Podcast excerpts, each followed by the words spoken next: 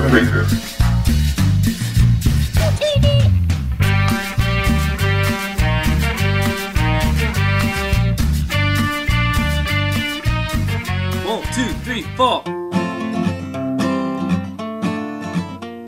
Buenas noches, ¿cómo están? Yo soy Roger Vergara Adriansen y esta es una nueva edición del podcast La Garganta de Vader. Estoy aquí con César More. Hola César, ¿cómo estás? Hola Roger, ¿cómo estás? ¿Qué tal? Es nuestro invitado en la edición de hoy en donde vamos a hablar de dirección de fotografía. Eh, quiero ver si algunas personas que de pronto ya se han conectado y nos están acompañando en esta, en esta transmisión. Quiero saludar a, a Luis Enrique, a Gabriel y otras personas que están ya, ya conectadas. Y hoy día, bueno, básicamente es nuestra semana post-Oscars, César More. Por eso estamos hablando de este tema. ¿Qué tal? ¿Cómo, cómo te sentiste con los Oscars esta vez? En verdad estoy, yo estoy bastante satisfecho y, en- y no me fue tan sorprendente todas las, bueno, todas, todos los Oscars que se llevó Parasite porque en verdad venía con bastante, pero bastantes buenas críticas, mucho IP, mucho, mucha expectativa. Este, no sé, casi siempre le doy, casi siempre adivino. El Sí. año pasado adiviné, el anteaño pasado adiviné, este año también dije, ah, me parece que parece que va a ganar y ganó Parasite. Y eso que no lo había visto hasta hace dos días. Lo he visto después de haber ganado su Oscar. Claro. Quiero presentar, contar un poquito más quién es César More. O sea, yo eh, ya han pasado varios de, de mis ¿Verdad? ¿Quién amigos por la por, por el programa. Pero César More es director de fotografía y es director de fotografía con el que yo he trabajado más a lo largo de, de toda mi vida, ¿no? Eh, César y yo hemos, hemos chambeado desde que somos estudiantes, básicamente. Desde la universidad, sí. Desde que nos reencontramos después de haber pasado todo estudio generales letras. Claro, desde que, Este- desde que no, no, no, no, conectamos, El me- primer- el pri-. O sea, en el pri- el- cuando entras a la universidad hacemos unos ciclos de generales letras, ahí nos conocíamos, pero no Claro, pero- no habíamos entablado amistad. Y luego eh, una vez que ya entramos a facultad, este, estoy seguro que el primer curso que llevamos nos volvimos a ver y este Y ahí nos hicimos amigos. y ahí nos hicimos amigos. Claro, yo me acuerdo que la primera vez que, que básicamente trabajamos juntos, tú hiciste dirección y yo hice cámara. No me acuerdo eso, pero bueno. Claro. Tú siempre lo cuentas, yo no me acuerdo. Porque era un ejercicio donde tenías que ayudar básicamente en el trabajo del otro, ¿no? Entonces eh, me acuerdo, creo que fue con César Loli o alguien que, o, o fue, no me acuerdo. Puede ser, fue mi. eh, que en algún momento dijo, bueno, consigan cámaras extras de- del, del curso, Man, ya. una cosa así, y ya pues yo fui a ayudar y terminé, fui así como pensando cargar cables, me dijeron, sé cámara, bueno ya, Bueno, eso pasa cada rato en, en la facultad en realidad, ¿no? Tú Sí. vas, este, no sé, con la intención de ayudar a cargar y termina siendo este, director. de luz, director. bueno, no iba a poner director, pero algo, algo Sí. más de lo que pensabas hacer. Claro, quiero saludar, hacer el saludo especial a Gabriel Inga, que está comentando bastante y se comiencen ya, yes, necesita Armor del Perú, que con él estudiamos también y nos está escuchando y está comentando en vivo ahora en este, También en este amigo podcast. nuestro desde Sí, facultad. de facultad, y que, que seguimos, seguimos ahí eh, haciendo cosas juntos. Después incluso de haber Claro.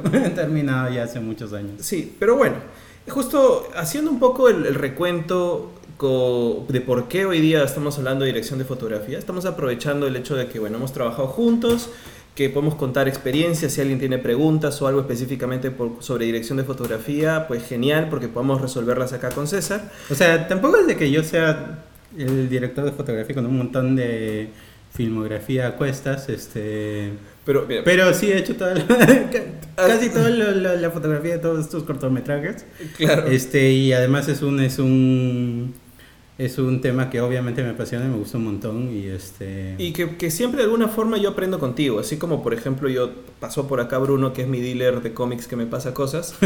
Yo diría que tú eres mi dealer específico en temas de, fotografía. pasión de fotografía. Eh, César es que me provee material para compartir en el fanpage cada rato, para empezar. Y está siempre- Nunca lo hago con esa intención, simplemente Es parte- comparto la noticia. Claro, parte de tu, de tu investigación normal y usual de todos los días. Ajá. Pero aprende un montón porque o, o es acerca de algún equipo, alguna novedad, o de pronto algo sobre un director de fotografía, sobre alguna película. Y en ese constante aprendizaje es que aprendo bastante, ¿no? Entonces, nada, te agradezco, César More, por, por todo.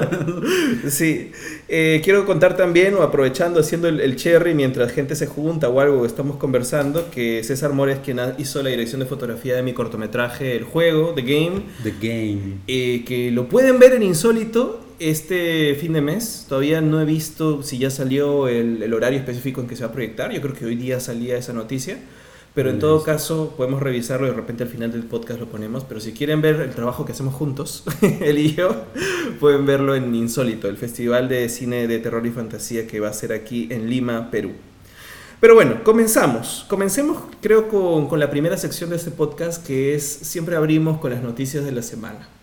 Ya. Entonces, la primera noticia que, que llamó la atención para mí y que me hizo saltar hasta el techo es saber de que en el reboot o la continuación tipo remake reboot que están haciendo de Querida Encogida lo los que niños, que va a volver Rick Moranis. Bien. ¿Qué sientes al respecto, Vamos a de Rick Moranis.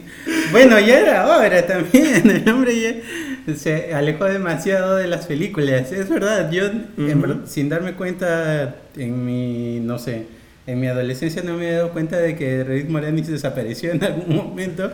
Claro. La última película que creo que vi de él fue Los Picapiedras.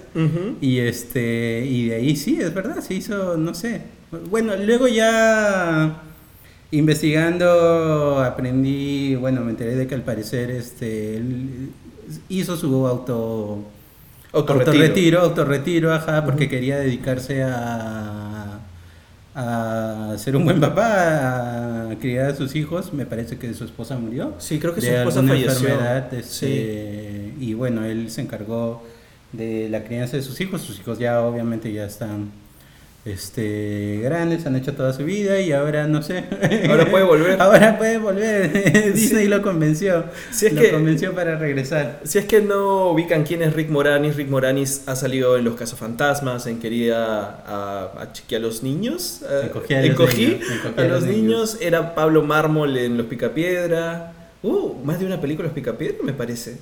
Sí, creo que sí. Eran dos, ¿no? Creo que, Creo que han sido creo dos. que fueron dos películas. Eh, y hizo también la versión burlona de Darth Vader en Spaceballs, ¿no? que nunca he visto, nunca he visto Spaceball. No me, no me mate, Bueno, pero. Rick Moranis era, era un joven comediante de esa época muy, muy famoso y de pronto desaparece y es por esa tragedia familiar que tuvo. O sea, él, eh, por la- el fallecimiento de su esposa, dijo, lo dejo todo por mis hijos y los voy a criar.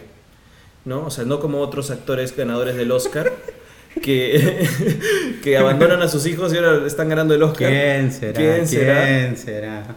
¿De quién estaré hablando mal? Sí, ajá. Pero yo creo que Rick Moranis por eso es un, es un ejemplo de persona, brother. Es, es como que lo dejó, dejó la fama y fortuna para dedicarse a sus hijos. Ajá. Y ahora está regresando. ¿No? Yo, yo, o sea, no sé si es ya meterle mucho, mucho, mucho chamullo a esta noticia ya, pero yo me enteré de su vida a través de la canción de DJ Lugo. Sí, yo también. La vamos a poner. La vamos a poner. Vamos a poner al, al inicio y al final del podcast en la versión en, la versión en audio. En los comentarios voy a poner el link a, Sí. a ese video. Es, es graciosísimo. Es un video en donde extrañan a Rick Moranis porque desaparece de- del mapa por completo y de alguna forma ahora por fin regresa. Es el gran regreso de Rick Moranis y yo espero que Merece. para más de una cosa. ¿Sabes qué sería bacán? Este. eh, Rick Moranis este, protagonizó la versión original de Little Shop of Horrors, Ah, la tiendita ya. del terror, que Claro. de hecho han anunciado hace poco, van a hacer su remake, reboot, lo que sea que, que hagan con Taron Egerton. Entonces sería bacán, no sé. Siento yo, siendo yo un nostálgico y aquel, aquel público, soy parte del público objetivo al que todo el, Ah, todo el marketing de nostalgia. funciona, este me gustaría verlo, no sé, hacer un pequeño cameo en, Claro, que, que regrese. Sí, que regrese. Ya regresó para para querido encogía a los niños, puede regresar para todas sus otras este Otras películas emblemáticas. No, remakes. aparte este, no, de las otras franquicias más que haya hecho. Claro. Sí, me Pero parece. el nuevo remake, no sé, de los cazafantasmas. Podría ser, bueno, pa- parece. ya que lo grabaron, pero no sé, para la secuela. Podrían hacer una escena Pueden hacer un post crédito. por créditos con Rick Moranis. Yo, de ver, todo lo que entre Rick Moranis voy a estar contento. Hagan todo con Rick Moranis y ya. sí. Claro. Sí. Y bueno, pasamos a la segunda noticia. Eh, la- ¿Cuál era la segunda noticia que te dije? Pues los Oscar. ¿Qué? Los Oscars, o sea, ¿qué tal los Oscars? Fueron los Oscars. Bueno, para mí sí fue una sorpresa, la verdad, porque yo no esperaba que, que- que ganara Parasite. Me parecía que la mitad de las películas... Que, bueno, no sé. A mí me parecía, yo sé que la gente dice que esta, este año estaba muy reñido y todo, pero la verdad es que para mí la mayoría de películas era muy tradicional en los... O sea, muy igualito a lo que Hollywood le gusta. ¿no? He hecho dos podcasts de eso ya. O sea, ¿para qué voy a meter más floro? Pero sí habían cuatro o cinco películas que destacaban, ¿no? Entre las cuales estaba, obviamente, Parasite y 1917. Y 1917 creo que merecía de todas formas su Oscar a Mejor Fotografía, ¿no? Que es el puente un poco a lo que vamos a comentar hoy día. Porque tenemos temas ahí fotográficos que, que comentar. Pero más allá de eso, creo que, que no sé, ya está, ya pasó, ¿no? Ya pasaron los Oscar. Sí, o sea, no sé, Parasite hace historia, es, este, me, me gustó un montón cuando le dieron el Oscar a Mejor Película Internacional y Bon Joon-ho este, dijo, bueno, esta película, esta categoría antes se llamaba Mejor Película de Habla No Inglesa, este, y ahora se llama Mejor Película Internacional y, y agradecí ese cambio. Este, no sé si supiste esta historia de no me acuerdo qué película, me parece que era de Sudáfrica o bueno, de algún país este africano, este que mandó su película y la rechazaron porque era en inglés. Ay, y mío, el, el idioma oficial de ese país es el inglés. Entonces, este, la gente reclamó, este, y dijeron, "O- eso quiere decir que nunca van a recibir una película de este país porque, este, su idioma, su idioma oficial es el inglés. Este, Es un desconocimiento total de que O los sea, gringos se sienten que solo en su país que se solo habla en su país se habla, se habla ese idioma, que para colmo no es original de ellos. No. Este, pero bueno, sí, o sea, este, qué bueno que le hayan cambiado la categoría, el nombre al menos a esa categoría, este, Y que sea película internacional, ¿no? que sea película internacional, ajá, exacto, y este, hablada en el idioma que se ha hablado. Este, me parece que han cambiado sí algunas cositas, un tanto porcentaje del, de la producción tiene que ser de tal país o esto que lo otro, pero este Pero son requisitos favorables para pero que me más parece cine que sí, mundo, que, ¿no? que sí, ah, este, es, es un buen cambio, este, y bueno, qué bacán que para esa ya haya sido la primera película en, en- En ganar la en categoría. ganar- en ganar la categoría y también la primera película en ganar esa y mejor película. la- la Claro. primera- nunca, nunca había pasado. Había pasado casos de sí, películas nominadas en ambos, como El Tigre y el Dragón. El Tigre y el Dragón es su película, a mí me gusta un montón también. Este, pero sí, mira, este, Sí. la primera vez que, que, que, ¿Qué pasa? Es histórico. Histórico, vimos historia. Bueno, y la última, la última noticia simplemente es un detalle chiquitito que contar, que César me acaba de pasar la prueba como prueba de cámara. ¿Qué es? Hicieron, sí, una especie de, de prueba de cámara, no sé, del, el mismo director lo ha, lo ha compartido. Claro, de Pattinson, que es el Batman de Robert Pattinson, ¿no? Que está interesante, se ve que es un traje muy parecido a los de Arkham, los juegos de Arkham, Parece Daredevil. por el rojo. Notoria influencia de Daredevil. Pero, este- pero sería una buena influencia, o sea, es como que, bueno, que ya. es que esta parte de la cara también son bien parecidas, no sé. Los ingleses la tienen parecidas, qué sé yo, Charlie Cox y Tienen ahí su- Pattinson, sí, no sé. su pare- mandíbula. Se parecen, no sé. Pero bacán. La cosa es que si quieren verlo, búsquenlo en Google, pongan Pattinson prueba de cámara y seguro va a ser. Ahí va a salir. ya salió Batman. Ya salió, está por ahí. Ya Lo viene van a ver Batman. en su muro. Ojalá. ¿Tuviste ya Harley Quinn o todavía? No, todavía no. Ya bueno, eso no. dejamos para otra semana. Después. Pero bueno, entremos ya de lleno al tema, al tema de hoy día para conversar específicamente sobre la dirección de fotografía. Yo te estaba contando que, por ejemplo, después de ganar Parasite, yo he estado conversando con varias personas que decían que merecía ganar 1917 mejor película. ¿Qué, qué piensas tú de, de eso? O sea, como te digo, no es mi caso. A mí me parece que yo, al menos en todo- todos mis muros de todas las redes sociales, he visto, yeah, Parasite, Parasite, y gente, gente bastante emocionada. Este, a mí me gustan ambas películas, me parecen películas diferentes. Este, pero no sé, lo veía venir, veía pensaba, aún sin haber visto para eso, y me parecía que, que iba a ganar por todo lo que había este, escuchado, leído e investigado sobre ella. Eh, y me parece además que cumple casi todos los requisitos que en teoría busca la academia, ¿no?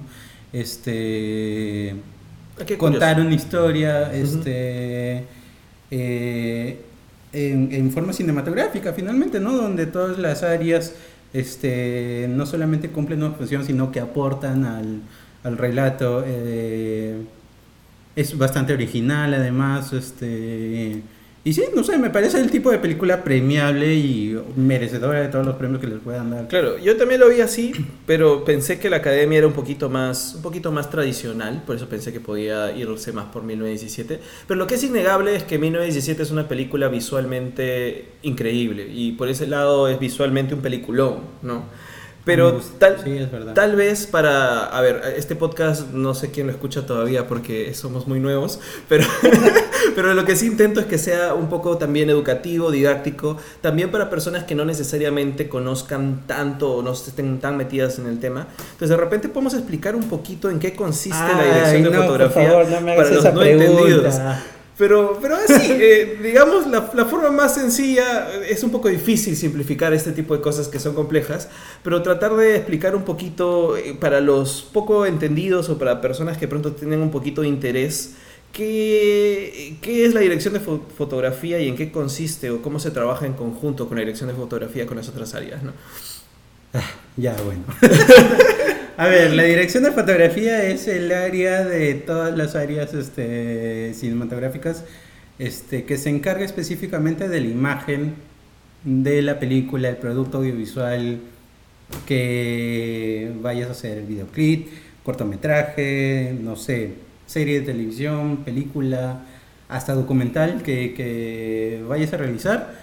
Este, la dirección de fotografía es la que se encarga de la imagen. Lo que tú ves en la pantalla, este, principalmente este, es trabajo del director de fotografía. ¿Qué implica eso? Implica eh, el encuadre, implica la iluminación, implica este, incluso los movimientos de cámara, obviamente en conjunto bastante con la dirección general. Este, tal vez las dos, las dos áreas con las que más trabaja eh, la dirección de fotografía es la dirección general y obviamente la dirección de arte, porque en conjunto se encargan de todo lo que el espectador va a ver en su pantalla. Este y, y bueno, no, no, o sea, de transmitir a través de, de del encuadre, de la iluminación, de los movimientos de cámara, de todas las decisiones que, que implica esto, este eh, y bueno, aportar al, al relato, ¿no? Al, al producto audiovisual del que estés realizando. Y a la visión que, que pone el director de alguna manera, ¿no? O sea, en la- conjunto, la sí. vuelve a imagen, básicamente. Sí, o sea, vuelve a imagen el guion y la conversación con el, con el director acerca del guion. Claro. Ahora, acá Natalie Alessandra dice que le encanta la dirección de fotografía, te está escuchando. Eh, pregunta si ven la estética visual o el estilo visual. O sea, sí, es, eh, es un trabajo en conjunto en realidad, como te digo.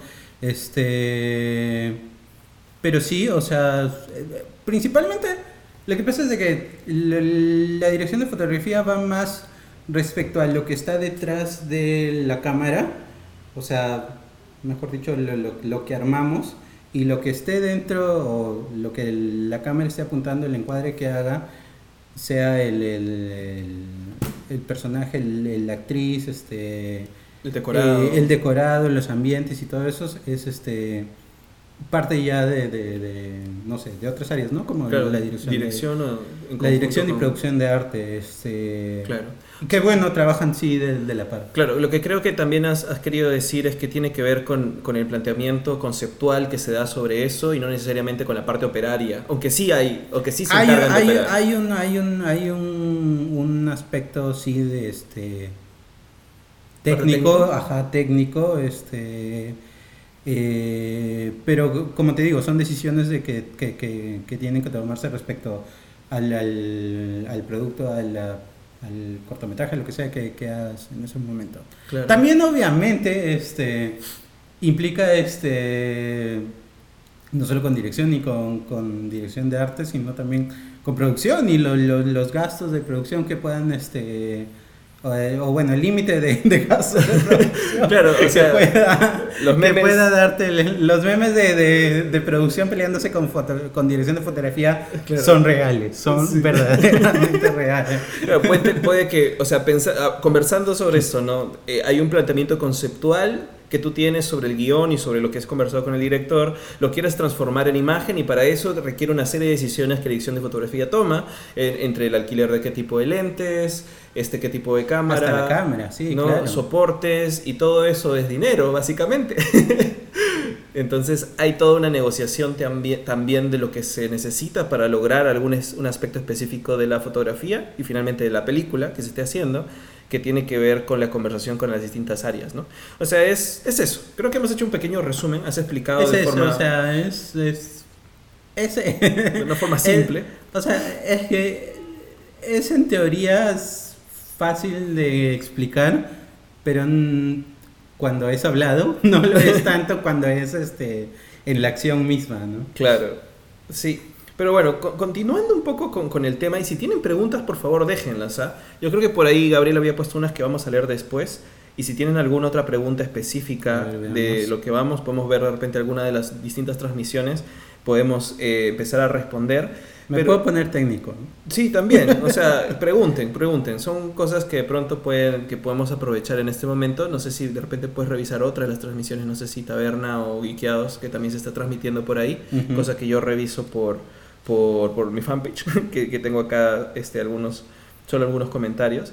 Pero siguiendo con, con esta divertida entrevista, eh, tú me estabas comentando que tenías algunas, de pronto, algunas películas que pensabas que debían Ah, haber sido nominadas. O sea, ¿cuáles crees que vieron entrar en la nominación de los Oscar y cuáles sacarías en todo caso? Creo que Gabriel tiene una pregunta muy parecida, dice César. Dice, 1900 1917 ganó con justicia entre las nominadas. ¿Cuál era tu segundo top en foto de las nominadas? Bueno, es una pregunta distinta, pero va por ahí. Ya, a ver, vamos a responderle a Gabriel. Este, obviamente 19-17 ganó justamente, justamente el trabajo fotográfico de esa película es básicamente la película. Eh, la segunda que podría haber ganado las nominadas, uf, cualquiera en verdad. No, no, no, no, me gusta- no me gustaron mucho las nominadas de este año. O sea, vi todas las películas, menos mal vi todas las películas nominadas a mejor dirección de fotografía. Este, Joker es, o sea, funcional, sí, es bonita, tiene una paleta este de color bonita, pero no sé, no, no me pareció realmente extraordinaria como para nominación. Lo mismo con este con ay, me olvidé la de ¿Cuál? Scorsese. Ah, ya, La Irishman. del Irishman. O sea, Irishman también, o sea, es funcional.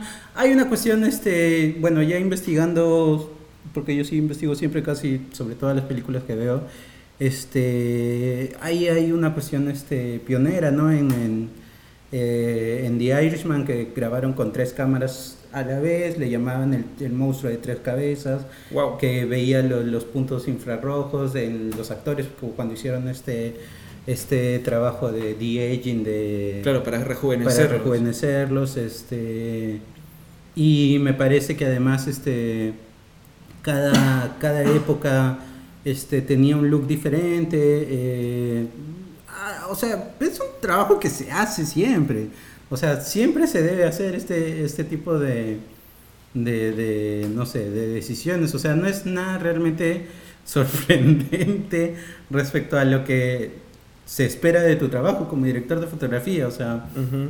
es funcional, este, no sé, eh, ¿cuáles son las otras?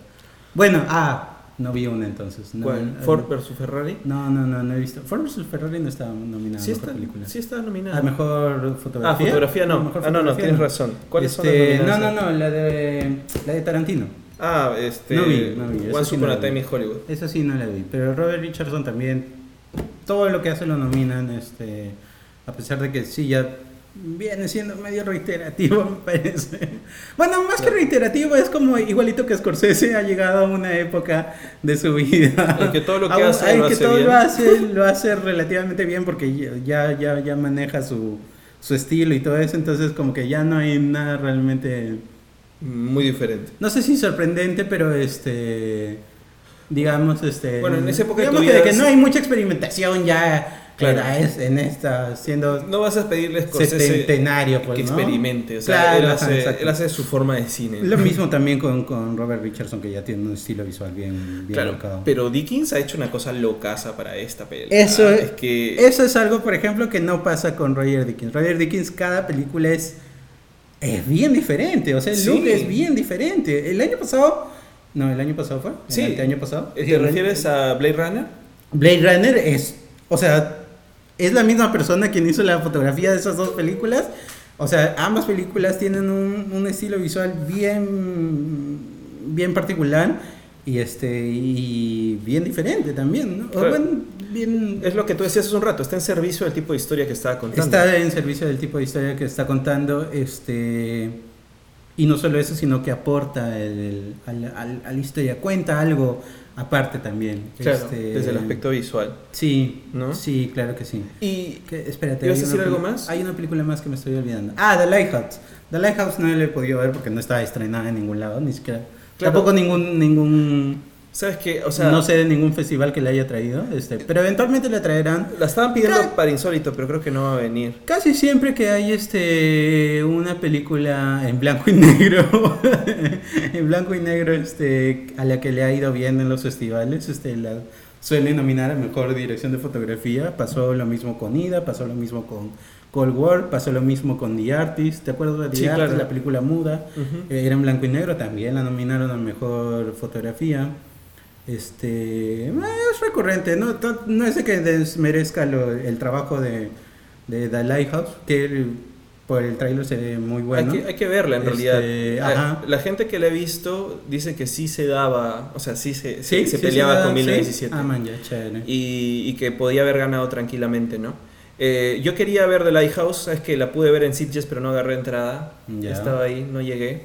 No, se, se acabó al toque, no llegué a ver Lighthouse. Y no sé si va a venir, tú dices que sí, ojalá. Yo sé, yo sé, creo que le, que le estrenarán eventualmente. Creo que es el tipo de película que de verdad tiene que O verse sea, en le el cine. estrenarán un, no sé, un 12 de septiembre. no, espero que venga antes. Y a la semana siguiente ya, ya, la, ya la sacarán. ¿no? Ojalá, se ha conectado nuestro, nuestro amigo o algunos amigos más. Hola Edison, hola Natalie que están ahí escuchando atentamente. Quiero aprovechar esta pequeña pausa antes que siga respondiendo para decirles que si les está gustando el podcast, compártanlo para que llegue más gente, para que haya más preguntas. Si por ahí tienen amigos que les interesa la dirección de foto, pasen la voz o invítenlos acá al video para que puedan preguntar. Acá aprovechemos en hacer consultas y preguntas al respecto porque para eso está el podcast también. Y bueno, César, la pregunta que yo Ah, te ya, hice. sí, es verdad. Sí. Este. Todas las películas nominadas lucían bonito. Pero ninguna, o sea, de todas las películas, obviamente 19 y 17 era como que la que realmente aportaba. Este 19 y 17, para los que no la han visto, este es una película bastante mm, simple en, en su historia, en realidad. Este, un, un soldado en la Primera Guerra Civil recibe el, el encargo de, De ir de un lado para otro. de, de ir de un lado hacia otro, este, avisando de que no vayan a realizar un ataque programado porque todo es una trampa que los alemanes les están dejando, ¿no? Este, aparte de eso, bueno, este, entre el- los que van a atacar a, a los alemanes está, se encuentra su hermano, este, y él quiere evitar de que haya una masacre, ¿no? 1600, eso lo dicen a cada rato en el trailer, 1600 hombres que pueden, este, Ujú. que están yéndose a una emboscada. De eso trata la película, ir de un punto A a un punto B. Pero en Mad Max hizo eso también en su Mad guion, Max ¿no? hizo Era eso muy- también y la foto también fue Alucinante. alucinante.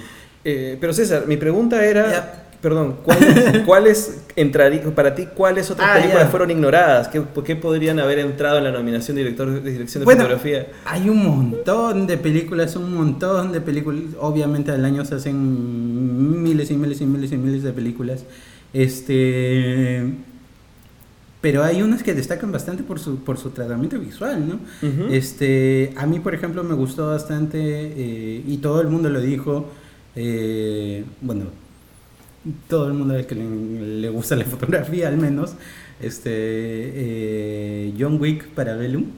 Este, Dan, ah, es difícil el pronunciar su apellido. Lowenstein o algo así. Este, que además eh, eh, ganó ganó mejor fotografía me parece este por o estuvo nominado Dan. Lo- Lowenstein ajá Lowenstein, no sé cómo se pronuncia su apellido Ajá. este él hizo la dirección de fotografía de The Shape of Water Ah, miren qué loco pasar de The Shape of Water a ser John Wick para Bellum este y me pareció visualmente alucinante, increíble. O sea, la paleta de colores, los movimientos de cámara, este.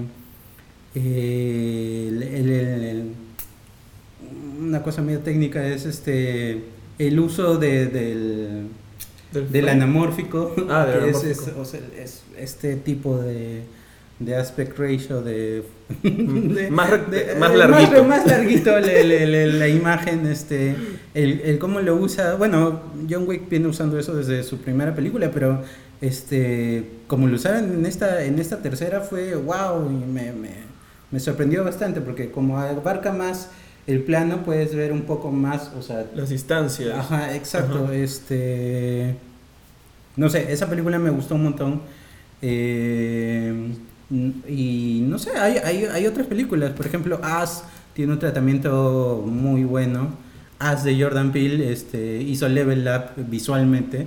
Este, Bueno, Get Out visualmente es muy bonita también, pero As era wow, sobre todo las, las, las escenas de- de noche estaban iluminadas eh, y el, el- a pesar de ser una película de terror psicológico, este tenía una saturación de colores bastante, no sé, me, me- me parece que, que aportaba bastante. eh, eh, a ver, ¿qué otra película? No sé. Tú habías dicho Tipo- mujercitas. Mujercitas, Mujercitas, bueno, Mujercitas Little también es este, o sea, funcional a la historia porque Mujercitas tiene esta esta cuestión de que narra la historia en diferentes tiempos, entre el presente y el pasado, el presente y el pasado, y eventualmente el- ambas líneas temporales se mezclan en, Y confluyen. en una, ¿no? una historia, ajá, y el, el, el, el look de ambas líneas este, es diferente hasta que se encuentran y ahí crean una, una, una nueva, este, además fue hecha en, en, En celuloide. en celuloide, en celuloide quiere decir este material fílmico, este, el negativo de las películas, no, ustedes no ven, ya estoy hablando como viejito, pero la- las cámaras, ah, las cámaras con las que tomábamos fotos anteriormente llevaban un rollo de película que luego se iba a, a desarrollar y te Claro, eh, este negativo se proyectaba y eh, finalmente de ahí sacaba su bueno las películas se grababan en este en este En en este material este desde que apareció el cine digital ya se ha dejado de usar porque dicen nu- nunca lo- nunca he hecho una película en celuloide pero dicen que es relativamente caro este pero hay algunas sobre todo en Hollywood que, que, que tienen la plata para poder hacerlo es, para poder gastársela hay algunas películas todavía que, que se todavía se graban en, en celuloides Mujercitas es El, una de el ellas. director de fotos se llama Yorick Lesox. Sí, este es un francés, me parece. Este hizo eh, bueno, la última la última película que vi de él fue este la de Claire Denis, que, precisamente con Robert Pattinson, Ah. este Life. Life se llama la película. No, era una película bastante interesante, bastante también este no sé, del tipo indie experimental, no sé. Pero como Robert Pattinson Como- ha hecho muchas películas de Robert esa- Pattinson ha Ajá. hecho un montón de esas películas eh, con diferentes directores. Este, pero sí, sí, este, me parece que, que, que tenía un look bastante interesante. Claro, ahora. Por ejemplo, Sí. ay, perdona. No, dale, dale, dale. Por ejemplo, es que hablando de eso de del tipo de películas que, que, que suelen nominar, este, a mejor dirección de fotografía me, me, y el- me sorprende que no hayan nominado a, a John Wick pensando en que uno de los ganadores de fotografía fue el director de foto de Avatar, ¿me entiendes? De- cuando siendo Avatar una película recontra palomitera, pues recontra el blockbuster y en verdad lo, lo que hizo fue grabar todo de noche porque quería controlar todo, todo, todo la luz porque todo era una pantalla Verde, básicamente. Verde, azul me parece. No, verde. Claro. Este y o sea, me, el- deberían volver. Debe- o sea, no deberíamos desmerecer el trabajo de de la fotografía en los en, En en los blockbusters, Ajá. en estudio, este a pesar de que sea súper controlado y eso precisamente eso implica un este un esfuerzo también, ¿no?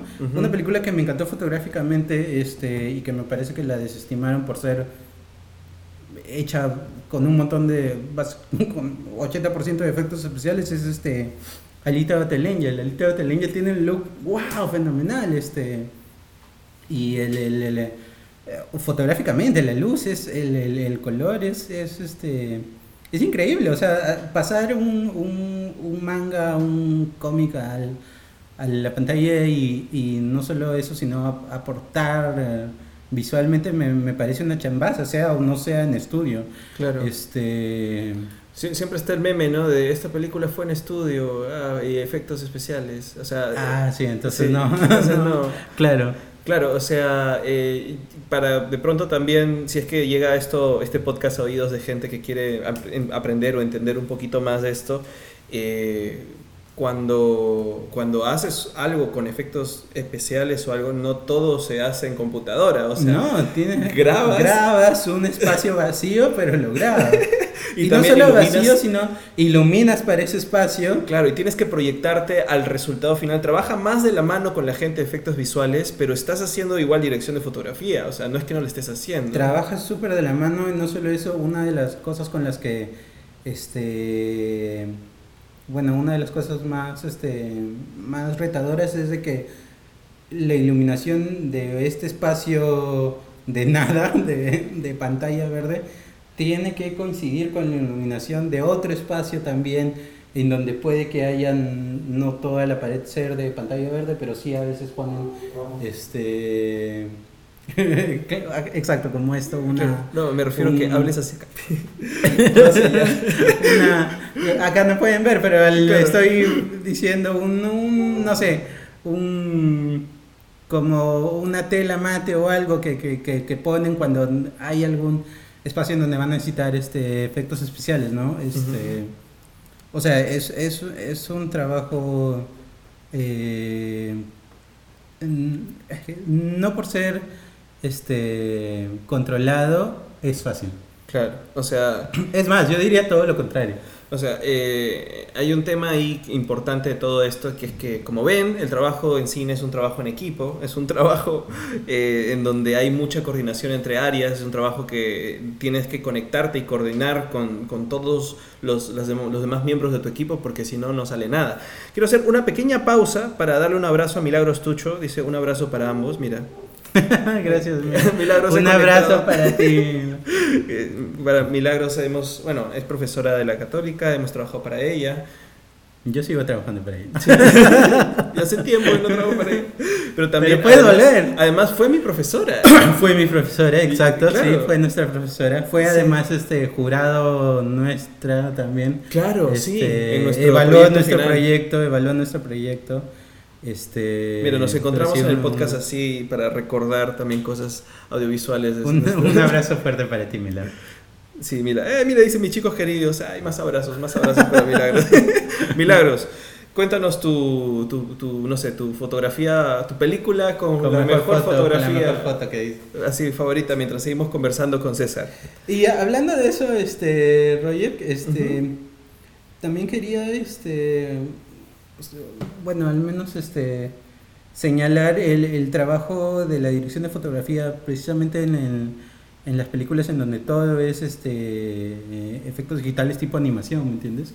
Este, Roger Dickens, por ejemplo, ha hecho consultor, me parece que tiene el creditaje ahí, pero ha hecho el, el- el- look, la, la dirección de fotografía de las tres películas de Cómo entrenar a tu dragón. Ah, ya. Sí. Él, él- él- él es el consultor de, de, fotografía. fotografía de, de esa película. Este, y él este, vino y les dijo, bueno, la luz en, en, en tales montañas se... Cae así. Cae así, o sea, tiene tales o cuales este, características, ¿no? Este, en, en, en Toy Story 4, la última, han hecho algo bien interesante ya, que ya vienen haciendo desde antes, este, que es grabar espacios vacíos. Este, con, se crearon una, una especie de shoulder cam para este, reproducir el mismo movimiento de una cámara en mano. eh, o sea, para que sea orgánico, ¿no? No, no para que tú hagas un clic en la computadora y ya le dé un movimiento, bla, bla, bla, bla, sino Claro. que lo veas desde un operador real de... Bueno, en, en animación se utilizan por eso muchísimos referentes reales, ¿no? Este, otra cosa, por ejemplo, que, que pasó en Toy Story 4 fue lo de, este, cada personaje tenía un look diferente de objetivo del lente de cámara. Este, bueno, esto es ya un poquito más o menos técnico, pero cada lente, dependiendo de, Ponte de, técnico de nomás. la distancia focal que, que tenga y, y la marca que, que, que sea, tiene un look diferente. Unos, unos lentes son más suaves, otros lentes son un poco más duros, o sea, tienen un, un poco más de, no sé si la palabra es resolución, sino más bien este, definición. Este y Toy Story 4, por ejemplo, hizo para Woody, me parece un look diferente de lo que hizo para Para Be- Betty Boop. no para ¿Vos? No es Betty Boop, es, es Ay, Bob no. Beep, Ah, sí. Beep. Ah, no es Betty Boop, es eh, Bobip, Bob, Bebop. Bob Beep, o sea, no sé, La pastorcita. Quien, quien- quien sepa el nombre de, Nos comenta. nos comenta ahí y- Sí. y, digan caramba, ¿cómo y no van a saber? Volvemos a lo mismo, o sea, al final las direcciones, la dirección de fotografía, de arte, lo que sea, tienen... eh, es un trabajo en conjunto. Y, y es un trabajo principalmente conceptual, o sea, es tu cabeza, tu cerebro diseñando el aspecto del estilo y visual que se transforma después en decisiones tanto técnicas como de, de lentes, etcétera, de luz, pero por lo mismo se puede trasladar a otras técnicas que no son necesariamente el rodaje en físico, o sea, lo mismo puede hacerse en animación, como lo que estás contando, ¿no? Incluso cuando la mayoría de estas decisiones son este, intuitivas, o sea, tipo, que tengo un personaje llorando, ¿lo debería ver en un primer plano o en un plano súper general? Obviamente la intuición te va a decir que es un primer plano, este, porque quieres ver al personaje llorando. Este, incluso cuando estas decisiones son no automáticas, pero intuitivas, este, hay un trabajo para que tú hayas logrado este, Llegar a esa... llegar a esa habilidad de, no sé, de saber qué... ajá, de qué es, ajá, aún si no lo puedes explicar racionalmente, este, Ah, bueno, es que, es que probablemente, claro. o la sea, idea es de que puedas, la idea es de que puedas, pero ya teniendo pues, este, no sé, tu, tu mucho bagaje y mucha experiencia ya a ti, no creo realmente que, que, que Roger Dickens se ponga a escribir eh, un super, un, no sé, toda una memoria visual, sino que eh, pone que acá vamos a tener tal luz, tal luz, tal cual, y, y eso es lo que vamos a hacer. Bueno, ca- cada Porque ya se lo ganó también, ¿ah? Claro, pero después cada de- director de foto tiene su método, ¿no? Puede que Cada- haya alguno que, no sé, no sé cómo trabaja Dickens, pero puede que Hay sea un- de los que trate de investigar y trabajar todo a papel antes de, de plasmarlo a otro sitio, ¿no? Ah, no, Pero hace un que- montón de investigación, eso sí. Ah, y, y claro, o sea, Dickens para 1917 tuvo un, un montón de meses de ensayo. ya, bueno, a ver, veamos en Así 19-17. 19-17, la ganadora del Oscar a Mejor Dirección de Fotografía. Este, también para los que no hayan visto la película, la película está hecha este, como si fuera una sola toma continua. O sea, Plano secuencia. un plan, una toma continua. Me gusta decirle plano, toma continua en vez de plano secuencia porque mm, me parece que las secuencias tienen un inicio y un final bien marcado. Aquí más bien siento de que la cámara podría haber seguido y seguido, aun cuando la historia termina. ¿Ya? Sí. No, no- no- no entiendo la diferencia, pero... Este, Pero, pero bueno, obvia, o sea, no sé si obviamente, pero La, un plano secuencia, una toma continua de dos horas es no imposible, pero práctica eh, bastante bastante impráctica. Así es que lo que han hecho en este ha sido grabar varias tomas continuas y de tal manera editar y hacer algunos, no sé, unos trucos, este, ¿no? unos trucos, ajá, artefactos de visuales para que no sientas cuando es que la toma corta y, y termina y viene nuevamente un... Claro. Hay varias que se notan, ¿ah? O sea, hay varias que tú dices, ah, acá está el corte. ¿Sí? Sí, un montón. ¿Sí? Sí. Sí, o sea, ya las más O sea, clásicas tampoco- es las yo- explosiones delante de cámara, es obvio que hay un corte ahí. No sé, yo estoy casi seguro que probablemente las que la gente piensa que son cortes no, no lo son. Pero si son cortes, es más, espalda, negro, pasa rapidito, también es corte. No sé, no sé. este, pero bueno, este, siendo una película pensada para que sea como una sola toma continua, este, el trabajo con la dirección de fotografía era primordial. Este, Sam Mendes, el director, fue a decirle a Roger Dickens, Roger, quiero hacer este, esta película como una toma, como una sola toma, y él le dijo, ¿por qué? Este, y bueno, le explicó las razones porque quería, incluso en el guion está escrito como continuo, continuo, continuo, continuo. Cada vez que acaba una escena dice continuo, continuo, continuo. No hay un corte en, el, en ningún guion, no hay ningún cut to. Este, así es que estaba planteado desde, desde inicio. Este, Sam Mendes, el director, lo vio desde el inicio y dijo, bueno, vamos a hacer esto y, y le convencionan, o sea, no era simplemente por el hecho de ya, bueno, vamos a retarnos a hacer una película de una sola toma, este, sino que le parecía que aportaba la atención que era llegar a tiempo a avisarles a- en, en esta historia que es una historia bastante básica este Pero claro, hay contrarreloj desde el inicio. hay un contrarreloj exacto todas las dos horas de película es un gran Y- contrarreloj Y claro, y- y, este, acompañas al, al personaje, al, al personaje, porque en realidad es uno el que termina siendo termina uno termina- sí. spoiler Este, eh, sí, acá hablamos con Spoiler spoilers de, todo el tiempo, así que no hay problema. Este, acompañas al personaje de principio a fin y sientes el contrarreloj todo el tiempo, ¿no? Menos cuando la película yo siento que en algún momento se olvida del contrarreloj y no tiene mucho sentido. Lo hace. El- cuando se va ya- con, ya el- sé, con la, chica en el fondo. la francesa Sí, y es con donde a mí se me cae un poquito, No. pero, pero entiendo, o sea, entiendo eh, el, el, el objetivo. porqué, ajá, el uso de, de, Sí. de esta. El, el porqué de esta decisión de hacerlo una sola toma. Entonces, el director fue a Roger Dickens. Roger Dickens le dijo, ya, bueno, lo convenció y dijo, ya está bien, lo vamos a hacer. Entonces, desde inicio, desde inicio, se, se sentaron los dos a plantear cómo sería el movimiento de cámara este, respecto al movimiento de los personajes. Los personajes se movían de aquí para acá, entonces la cámara iba a moverse para acá, iba a moverse para Pasaron Es que, meses, me parece. claro, es este, que tuvieron meses de diseño y meses haciendo de esto. ensayo. Esto los gringos le llaman blocking.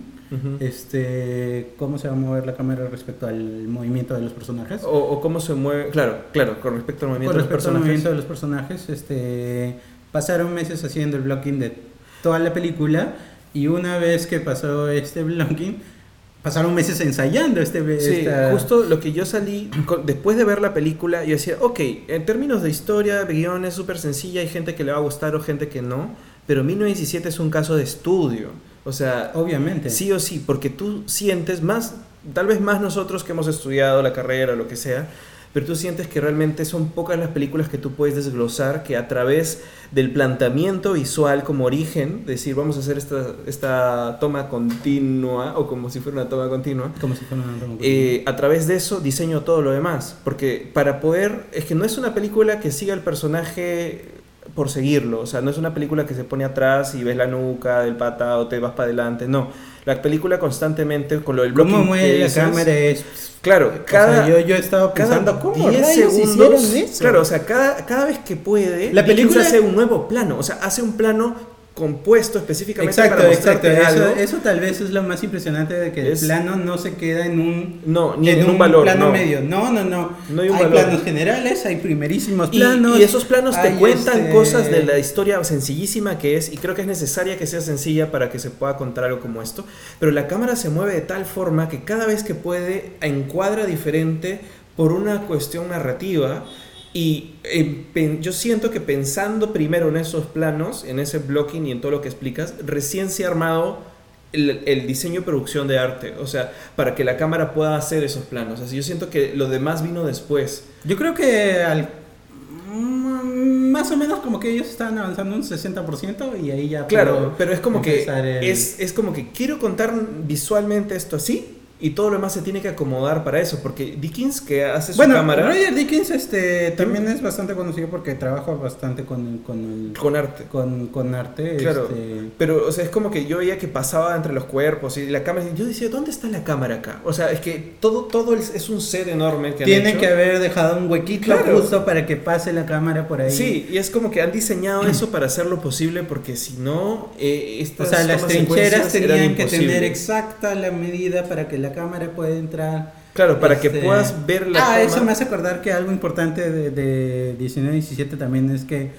este, bueno, le- le- es medio, ya eh, medio que ellos lo, lo han confirmado en broma, este, que Arri, que es una compañía que se, se dedica al alquiler de productos cinematográficos, cámaras y Claro, que les dieron, les dieron cámara le- y les le- dieron le- todo. le- ¿no? Supuestamente dicen que le crearon la, la cámara específicamente para él, la solicitud de él, que es la Alexa LF Long Large Format. Este, bueno, esta es otra cosa, todo, otra cosa técnica, pero implica que, que el sensor de la cámara es un poco más grande.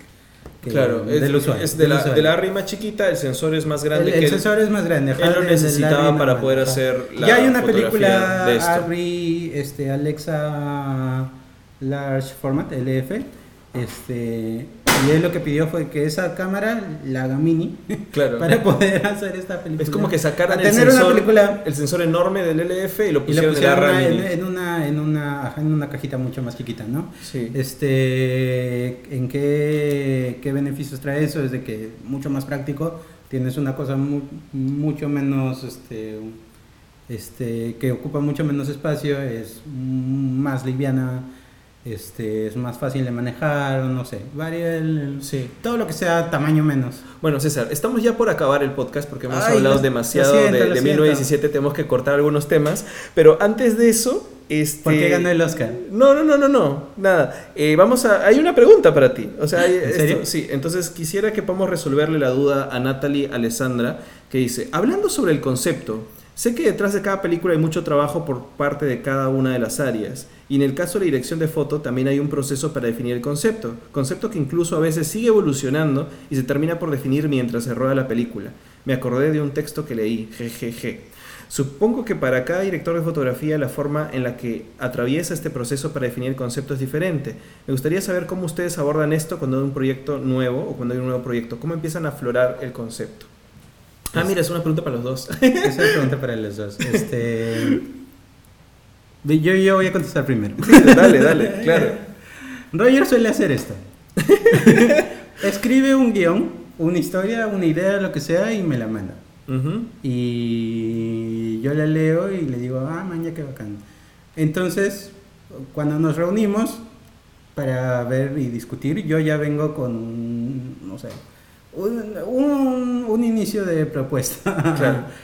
¿Qué hago? Este, busco referencias. Nada está, no, no, nada sale de la nada, en verdad, este, casi todos los conceptos y, y- y propuestas que podamos hacer vienen de haber visto un montón de películas, este, haber investigado, no solo películas, ¿ah? este, Arte, arte en general, cómics, este, historia, no sé. foto fija, pinturas, este, hasta literatura. Eh, con todo eso vienes y tipo, yo al menos lo que hago es como que armar un gran texto, no un gran texto, un texto en donde pongo referencias de color, referencias de iluminación, referencias de encuadre y movimientos de cámara. Claro. Este Ujú. que es principalmente lo que, lo, que, lo, lo- que se encarga de la foto. Y Roger viene y me dice, ah, man, ya qué chévere, este, yo lo veía así. Entonces nosotros dialogamos, este, y sobre eso armamos una propuesta, este, ya que tiene tanto mía como del... A, a mí me, me Porque gusta hacer usualmente suele pasar de que ella tiene también en su, en su mente cómo va a quedar visualmente la película. Claro, o sea, Por lo- eso le gusta, este... Lo siento, no te dejo hablar.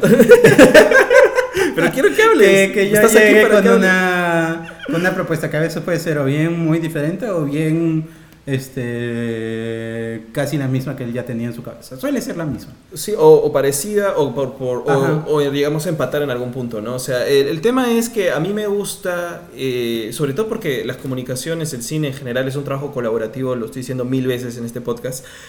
Yo puedo tener una idea en la cabeza de más o menos qué quiero, o de repente lo que tengo es claros algunos momentos específicos que sí o sí los quiero de alguna manera, pero me gusta que la idea se enriquezca con las visiones de la gente en que confío, que para algo estoy trabajando con esas personas, porque confío en esas personas. Entonces, si yo vengo, le digo, César, este, le, trato de no decirle nada de lo que quiero, para que primero se empape de la historia y haga su propia investigación, y venga con una propuesta propia sin que yo le haya eh, sugestionado lo que yo quería en la cabeza, ¿no? Lo, hicimos eso, o sea, solo para poner el ejemplo, o sea, fue así la última, el último cortometraje que hicimos, ¿no? O sea, dije, no te voy a decir qué quiero, ¿no? O sea, Yo ah, también a veces hago preguntas, ¿no? claro, sí, obvio, como para ir Roger. ¿esto qué significa, no sé, alguna parte del guion en, en Ujú. general? ¿no? Y al respecto a lo que él me diga, este, eh, no sé, complemento y armo un poco mejor. Claro, y no es trabajar doble, ¿ah? sino que lo que pasa es que César, cuando viene con su propuesta o con lo que quiere proponer, No es trabajar doble. Es, no. es, es más bacán porque yo veo y di- digo, es, eh, eh, o sea, obviamente hemos explicado la historia, hemos tenido un primer acercamiento conjunto a, a lo que va, pero cuando él viene con una propuesta y me explica lo que él está viendo, lo veo desde un punto de vista diferente al mío, digo, ah, está bacán, entonces esto podemos hacer acá, esto podemos hacer acá, y lo comparo o lo comparamos ya con lo que yo quería o lo que yo tenía en mi cabeza. Y en la amalgama de las dos cosas se cierra la propuesta real. Y si hay dudas en que no nos entendemos en algo, pues ahí mismo se aclara y se arma una nueva propuesta con este trabajo de mesa que hacemos. De hecho, hacemos ese trabajo de mesa siempre. En- Estamos en una mesa, usualmente esta. Ese ¿no? trabajo de preproducción, Es este, yo creo que in- incluso es el, el principal, o sea, el que debes hacerlo bien, bien, bien, bien, porque de ahí parte todo lo de después. Claro. Este, Y, y está, y en ese momento, o sea, como ella dice, el proceso se va puliendo, pero ese es el principio del proceso. Con nuestra propuesta en papel, ahí entendiéndonos qué necesitamos, ya se traduce en decisiones para producción, por ejemplo, con, o sea, ya el tema de qué cámara, qué lente. ahí hay negociación. Pero creo que el otro gran momento, sacando otra vez el, el- el- la experiencia última del cortometraje que hicimos, el otro gran momento donde se replantean las cosas es cuando hacemos ya el shooting o el storyboard o llegamos al set eh, que se está construyendo, en este caso se estaba construyendo todavía el set, pero era como ya llegar a la locación, hicimos un photoboard que editamos y nos dimos cuenta que habían cosas que teníamos que adaptar al espacio, ¿no? Es parte del proceso en donde ya ves las cosas de forma física y de pronto algunas cosas de la propuesta inicial van cambiando para aprovechar algo o para de pronto adaptarse a una condición real de producción, ¿no? Para que se respete el concepto. Suele ser lo segundo. sí, pero en nuestro caso fue de las dos cosas, porque bueno, el espacio de pronto no era tan grande como habíamos esperado, ok, pero entonces lo planteamos así. Pero el otro es, mira, hay un foco chévere en la puerta, entonces que se vea esa fuente de luz. ah, eso ¿Te fue acuerdas? porque, sí, es verdad, porque Arte vino con, con esa propuesta. Claro, ahí la, ah, la propuesta de arte se sumó a una condición que terminó siendo fotográfica, ¿no? Ujú. Sí. Entonces, eh, eso los, los practicals que le dicen los, los gringos. Claro, entonces, Una como luz. que... Que se ven en cuadre es una luz. Es una luz un práctica. practical, un practical. Entonces, creo que tú vas a empezar a diferenciar o te vas a dar cuenta cuáles son esos momentos, pero si lo tienes planteadísimo y se entiende tu director de fotografía con tu director eh, en su trabajo de mesa, entonces cuando llegan a enfrentar las situaciones de las condiciones de rodaje, todo fluye, ¿no? Esa, eh, tuvimos creo que esos dos grandes momentos, la parte específica de, de cuando definimos la propuesta, específicamente la propuesta visual, y luego cuando estuvimos ya planteando todo nuestro shooting y nos dimos cuenta de las condiciones de trabajo en locación, salió la propuesta mejorada, la propuesta ya concreta. Y eso te lleva a que en el rodaje no tengas ningún problema, ¿no? Porque Y, está. y- y, o sea, lo que debería quedarles al- algo que siempre le digo a mis alumnos es de que no tengan miedo en replantear, o sea, Claro. replantear se hace a, a diario, se, se hace a cada rato. Lo, lo peor que pueden hacer es dudar. Ay, debería o no debería, debería o no debería. O sea, en realidad es cuestión de tomar decisiones y este y plantear respecto a esa decisión que ya tomaste. Este puede quedar mejor, puede quedar peor, no sé, pero al menos quedó respecto a lo que tú hiciste realmente, ya te sirve como experiencia y ya, ya, o sea, aprendes de, de, de- de todas las decisiones que tomas en realidad. Claro, y que ese es el trabajo de las direcciones. Las direcciones lo, lo que están es para tomar decisiones. Las decisiones deberían ir con base, o sea, obviamente si ya te entendiste con tu equipo, puedes tomar las decisiones en función de esa visión y de ese planteamiento. Pero tienes razón, o sea, tú vas a replantear en cada escena, en todas las escenas. O sea, bien difícil que, que pronto todo salga exactamente como lo o sea, el, el mundo ideal sería que no suceda eso, pero... Mm. No, pero incluso no hay nada de malo en... Es que no tiene no hay que tener miedo a replanteo, como tú dices. O sea, estás contando y contando y la historia va mutando tanto en tu cabeza como en la realidad conforme la vas contando. Y hasta en la sala de edición sigue, sigues replanteando. Y hasta que no se estrene, no hay una versión final realmente de lo que has hecho, lo que has querido contar, ¿no? O sea, estás ahí en el replanteo. Hay quienes dicen que hasta el último, la última modificación tiene que ver ya con la subjetividad de cada espectador, que va cambiando la historia para cada uno de ellos. Pero ya es de entrar en, Man, ya, qué interesante. Sí, ya, está, ya, es, ya es entrar en locuras. Bueno, 1917 es un peliculón. Sí. Pero bueno, hemos hablado un montón de 1917. Yo quería decir que Mujercitas, quería que hablemos un poquito del final Ah, de ya, de Mujercitas, pero ya Mujercitas. fue. Creo de que no, no nos queda tiempo. Ya, está bien. está bien. Pero, pero bueno, que, Bueno, Mujercita fue buena. que, que vean, vean Mujercitas, vean 1917. Este, para terminar así. Y ah, vean este John Wick. vean John- yo voy a ver John Wick. Todo lo que has dicho John Wick, voy a- yo solo he visto la primera y me pareció Vean alucinante en Alita, términos de vean cámara. As, este, a Alita ver, sí ¿qué, me gustó. ¿qué otra película de fotografía que Bueno, dijiste? As, dijiste John Hay, Wick. hay una película que estoy esperando que ojalá llegue a Perú, se llama Wave, que tiene un look bastante interesante, parecido, no sé, me hace acordar a Moonlight. Solo por el tráiler, pero se ve bonita. Y un último- una última pregunta, César, para pasar a la sección final, porque ya estamos más de una hora hablando. ¿Cuál es tu plano secuencia favorito? O, pl- o, perdón, toma, toma continuo. Ah, su madre. Para recordarte algunas, a ver, está la de Sed del Mal, de Orson Welles, está de Children of Men, la de Kill Bill, la de Snake Eyes, El secreto de sus ojos, El arca rusa, no sé, 1917, Berman, hay un montón. O sea, esas te, he- te he mencionado las más populares nomás, porque en realidad... Sí, tienes razón. Ah, la qué difícil. ¿De tarea? este, ¿De tarea? Ni idea, puede ser de tarea. Ah, me suele... ah, recuerdo haber visto un video en, en internet que decía que el mejor plano secuencia que había visto él era este el de tiburón. Ya. Hay un plano secuencia bien, bien simpático que no pasa nada. O sea, mm, la cámara nunca se mueve. La cámara, ¿sabes lo que hace? Lo he puesto en la parte de, de atrás de un camión. Ujú. Este es el camión.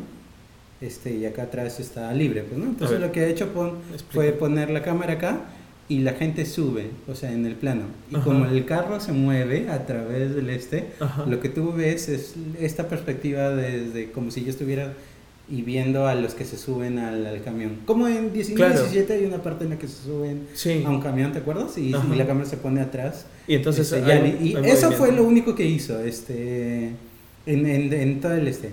Pero pasan tantas cosas entre que se suben y se bajan del camión y en, en- la historia misma este, deciden cosas este, que le pareció el, el- el- el mejor. Plano secuencia. El mejor sí, lo- los gringos le llaman Wagner, algo así. o. Este. Ala, no sé, Roger. Este, Bueno, me pero- gusta, por ejemplo, Pero, en Gravity. claro. Bueno, en Gravity, Gravity que también es- es como que todo toma continua. Hay cortes. Obvio. Sí, Hay cortes. Se grabó un estudio. ya que No, no, pero en la de película hay cortes. Sí, sí, hay unos cuantos Pero cortes. sí, los primeros 15 minutos me parece que son eh, supuestamente una, una toma continua. Pero me gusta bastante porque como da vueltas y vueltas y vueltas. Claro. O sea, el- Sí, pero bueno, nos has dejado un buen plano de Ah, secuencia ya para sé cuál. revisar el de tiburón. Ya, bueno, ya cuál. Ya, César, el último, que el acabar. último, perdona. Estamos pasando el el, de. Terminator Salvation, ¿te acuerdas? Ya. El de Terminator Salvation que la cámara entra a un este a un helicóptero que se está cayendo. Es verdad, Sale y es verdad, es una ratito. buena- es un- esa, esa toma fue wow, ¿cómo la hicieron? Estás Bueno, afuera y adentro. con pantalla afuera verde, pero igual me pareció Claro, increíble. es una buena toma. Me has hecho acordar de esa toma continua, es muy bacán. Terminator Salvation es una buena película. Sí, pero a la bueno. gente no le suele gustar, pero César gusta. More, a ver, cortito, cortito para acabar. Eh, nuestra última sección de qué regalarle un geek mañana es 14 de febrero. Ah, su Mañana-. O bueno, hoy día si es que la gente lo está escuchando viernes. ¿Qué cosa le regalarías o qué cosa recomiendas que la gente pueda, pueda comprar? Desconozco. Una cámara. Un. Lentes Cook. Un Funko. un Funko personalizado. Bueno, ya con Funkos acabamos este programa. Muchas gracias por habernos escuchado hablar más de una hora de dirección de fotografía. Creo que hemos tenido un montón de cosas que compartir. Hemos hablado de muchas películas. Espero que las hayan apuntado para que las puedan ver. Gracias, César, por habernos acompañado hoy día en el programa. De La Gracias por Garganta invitarme. No, gracias en realidad porque creo que ha sido muy educativo. Ya hemos hablado un montón de cosas como para investigar también. Eh, no sé, ¿quieres contar algo? ¿Algún cherry? ¿Dónde te pueden encontrar? ¿Qué pueden hacer? ¿Contratos? ¿Números? no sé, si quieren este, seguir hablando de dirección de fotografía, este pueden encontrarme en este video. Pueden comentar ahí, lo pueden ver, está, etiquetado. Ajá, exacto. Y sí, vayan a ver el cortometraje a Insólito, al Festival Insólito. Este, Sí, ha- hagámosle Cherry Insólito, ¿no? Insólito que es el festival Insólito de, me parece un de- festival interesante. de fantasía, terror y ciencia ficción aquí en, en ¿Cuántos Perú, en Lima. van? Es su tercer año. Tercero, ¿no? Tercer año, pero es un festival que se ha traído buenas pelas. Este, hay algunas pelas que ya había visto en otros festivales de terror y otras que... ¿Van a traer Little Monsters? Eh, no, pero están Ah. trayendo Zombies en el Cañaveral, que es Ah, un ya. documental argentino bacán que ganó el Festival Rojo Sangre. Eh, y, Y, hay- esa producida por Guillermo del Toro, ¿te acuerdas? ¿Cuál? La- Hay muchas algo, algo tigre, no sé qué. Tigre, no sé cuál. Bueno, pero en realidad están trayendo, huérfanos están trayendo más pelis una más independientes. Qué bacán. Esa era independiente. ¿Sí? No ¿De me acuerdo el título ahorita. sí, ahorita, ahorita. Ahora lo encontramos. Ahorita lo encontramos. Pero bueno, entonces ya saben que pueden encontrar este podcast en todas las plataformas de podcast. Estamos en Spotify, en Anchor, estamos en Castbox, estamos en iTunes, o sea, en, en Apple Podcasts. Y pueden encontrarnos además siempre eh, a las 8 de la noche tenemos transmisiones en vivo los jueves. ¿No? O sea, pueden, ahí estamos en Facebook por eso. Tenemos también Instagram, que es La Garganta Vader. Y nada, bueno, ha sido un, un placer estar aquí conversando contigo, César. Vayan al cine. Vayan al cine. Y eso ha sido todo. por Oh, hoy. y otra cosa que Eso no hemos hablado. ¿Qué cosa? En qué debería verse las películas, en el celular. En el... Eso quedará como una pregunta. otra, otra. Otra pregunta para otro momento de, en otro podcast que regrese César. Para, que regreses vamos a ver las formas en que Scorsese y Nolan quieren, quieren ver sus películas. Vamos a poner preguntas más divertidas. Pero ya se acabó, se acabó César, lo siento, perdón. Ya. Adiós, adiós. gracias. Muchas gracias por acompañarnos en esta edición. Chao. Is Morales, M O R A N I S. Nobody wanna see us together, but it don't matter, no, cause I got Moranis.